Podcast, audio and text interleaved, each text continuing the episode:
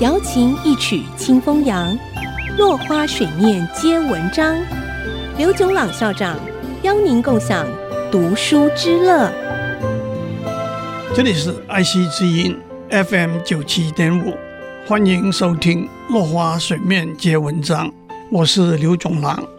今天我们讲曹操的故事里的捉放曹。曹操用献刀作为借口，想要刺杀董卓。董卓躺在床上，看见曹操拿着刀，就问曹操干什么。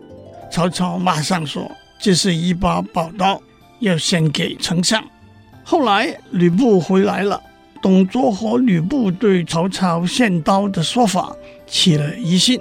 那时候曹操已经骑了马跑掉了。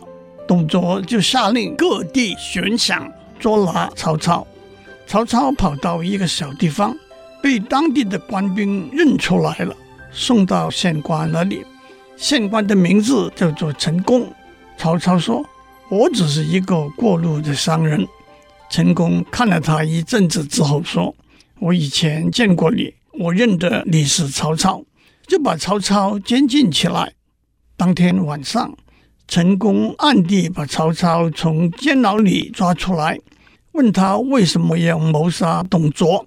曹操说：“董卓是个叛逆奸臣，我要回到故乡，召集天下诸侯，兴兵共诛董卓。”陈宫被他打动了，决定抛弃官位和家人，跟他一起去。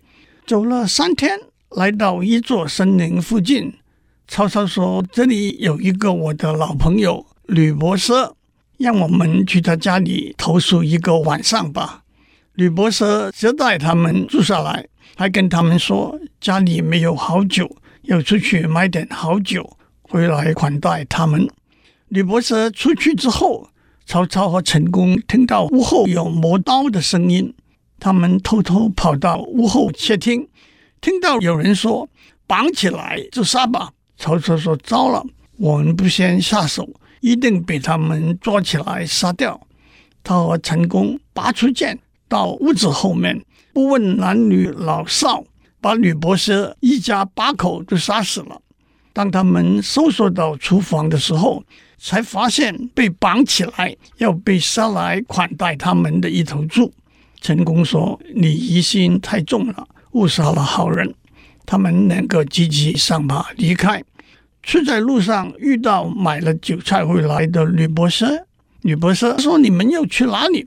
曹操说：“我们有罪在身，不敢久留。”吕伯奢说：“我已经叫家人准备杀一头猪来款待你们，你们就留一个晚上吧。”曹操没有答应，往前就走。走了几步，曹操把吕伯奢叫回来说。你看那边来的是谁？吕伯奢一转头，曹操就提剑把吕伯奢杀了。陈宫大吃一惊，他说：“刚才是误会，现在为什么还要杀？吕伯奢呢？”